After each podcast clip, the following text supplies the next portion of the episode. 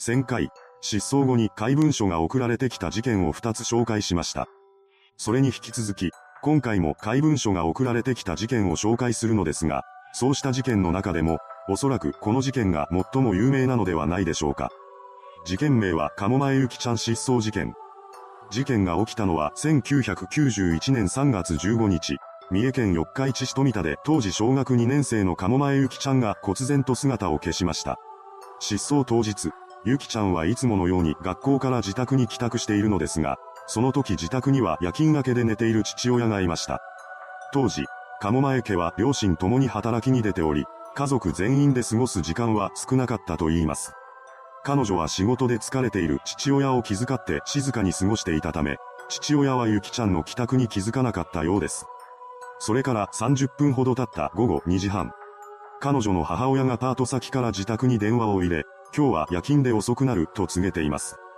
この時電話に出たのはゆきちゃんで、そう話す母親に対して、分かったと答えていました。そしてその電話から約1時間半後の午後4時頃、彼女の姉である小学6年生の次女が帰宅するのですが、その時すでにゆきちゃんは自宅から姿を消していました。また、この時、机の上にはまだ温かいココアが残されており、直前までゆきちゃんが家にいたことが伺えます。その後間もなくして父親が起床。帰ってきているはずのゆきちゃんがいないことに気づいていましたが、彼女が帰宅後すぐに友達と遊びに行くのはいつものことだったので、さして気には留めていなかったようです。ただ、後の調べで、この日ゆきちゃんは友達からの誘いを、約束があると言って断っていたことが判明します。しかし、この時はまだ誰もそんなことを知る由はなく、いつも通りの日常を過ごしていました。やがて時刻は夕方となり、高校生の長女と母親が帰ってきます。また、時刻を同じくして二人と入れ替わるように父親は夜勤に向かいました。いつもならこの時間には帰ってくるはずのゆきちゃんですが、この日はなかなか帰ってきません。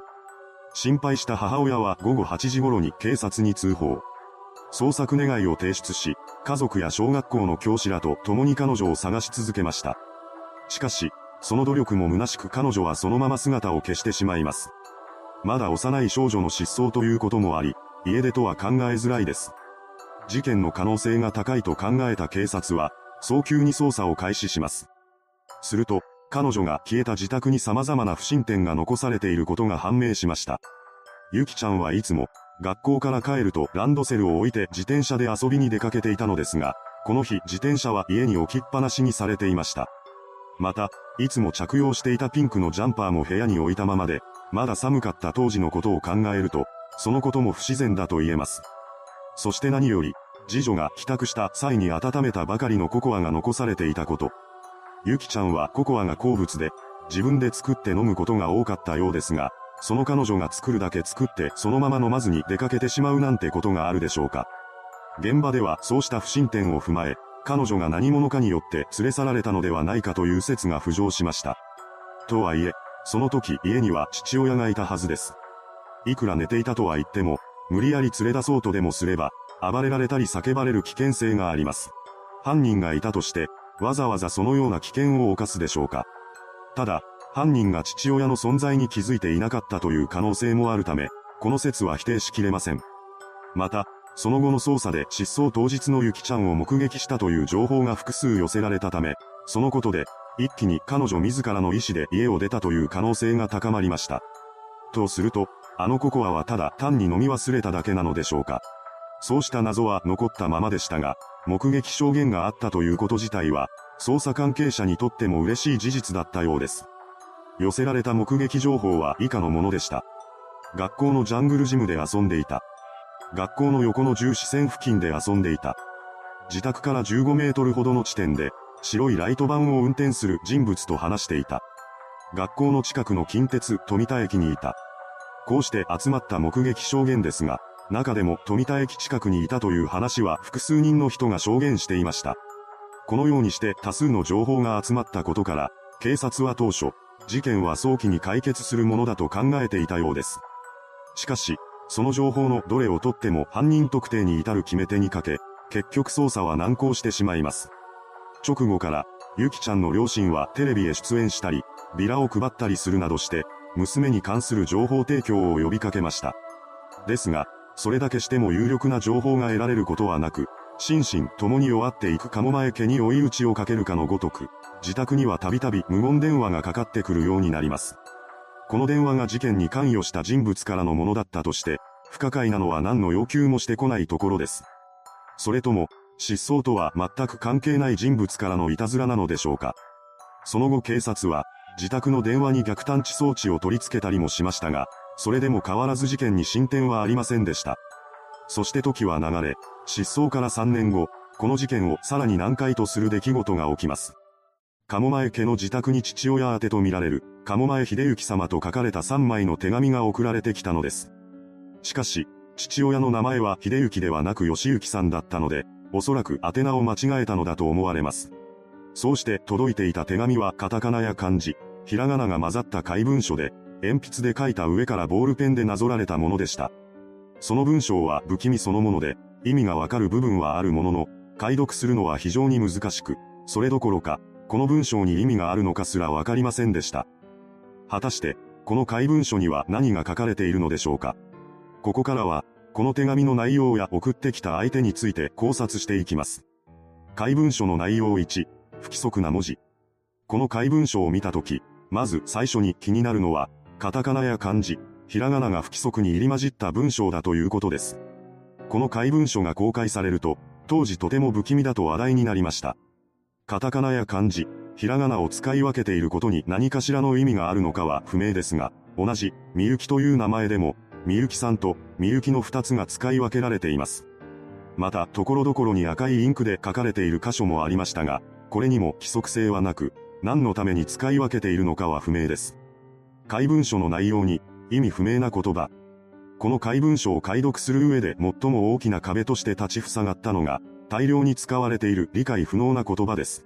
怪文書の中で品質するのは、富田や、春が、ターラポーなどといった、聞いたこともないような言葉ばかりなのです。こうした言葉は、当初何の意味もない言葉なのではないかと言われていましたが、よくよく解読してみると様々な捉え方ができることに気がつきます。富田とは事件が起きた場所の地名富田で、春画は漢字に書き換えると春画とも捉えることができ、これは江戸時代の風俗画を意味しているのです。また、ターラボーもこれだけでは何のことかわかりませんが、これを一単語だと考えずに、ターラとボウという二単語に分けて考えると、ある意味を見出せます。ターラはパチンコ屋の名前として使われる表現で、ボウは漢字に書き換えると、ボウと捉えることができます。そのため、この言葉は、某パチンコ店を示しているのではないかと推測されました。ただ、どこまで解読を進めようとも、推測の域を超えることはありません。怪文書の内容3、解読できた内容が不気味すぎる。前に話した通り、この不可解な怪文書にも、解読できるところが何箇所かありました。しかし、その解読内容もかなり不気味なのです。怪文書は、鴨前ゆきちゃんを連れ去った犯人と思われる人物が書いたもののようで、次のようなことが書かれていました。ただ、これはあくまでも推測による役なので、送り主の意図を読み取れているとは限りませんが、その点はご了承ください。みゆきさんについて。みゆきがかわいそう。お母さんもかわいそう。お父さんもかわいそう。こんなことをしたのは富田の股割れだと思います。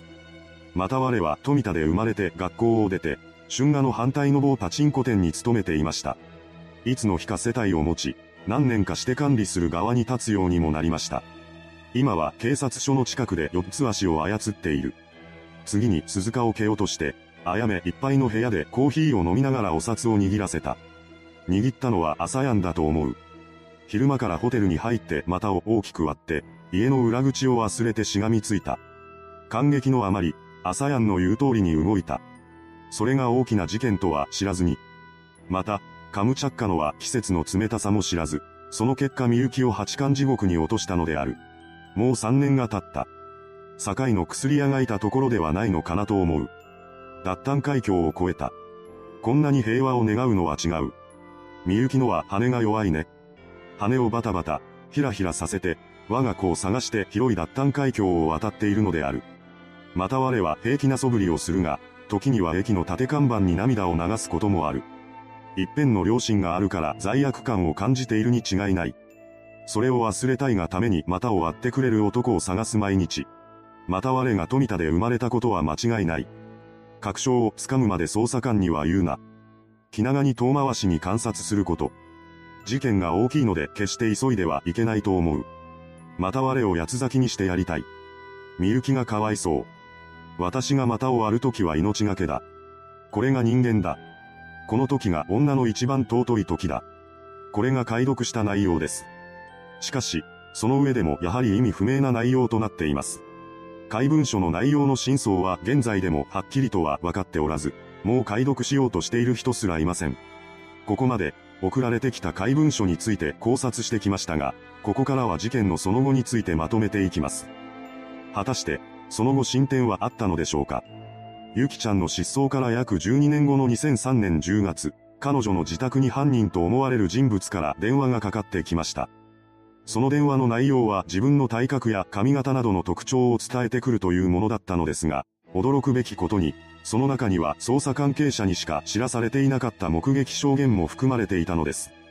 しかし、その電話の相手がそれ以上の情報を話すこともなければ、ゆきちゃんに関することを言うこともなく、電話は切られてしまいました。そして、その電話から2年半後の2006年、結局この失踪事件は解決することなく時効を迎えることとなってしまったのです。これだけ多くの情報がありながら、事件は迷宮入りしてしまいました。時効を迎えた以上、今後捜査が行われることはありません。数々の謎を残したこの事件も、真相は闇の中です。それではご視聴ありがとうございました。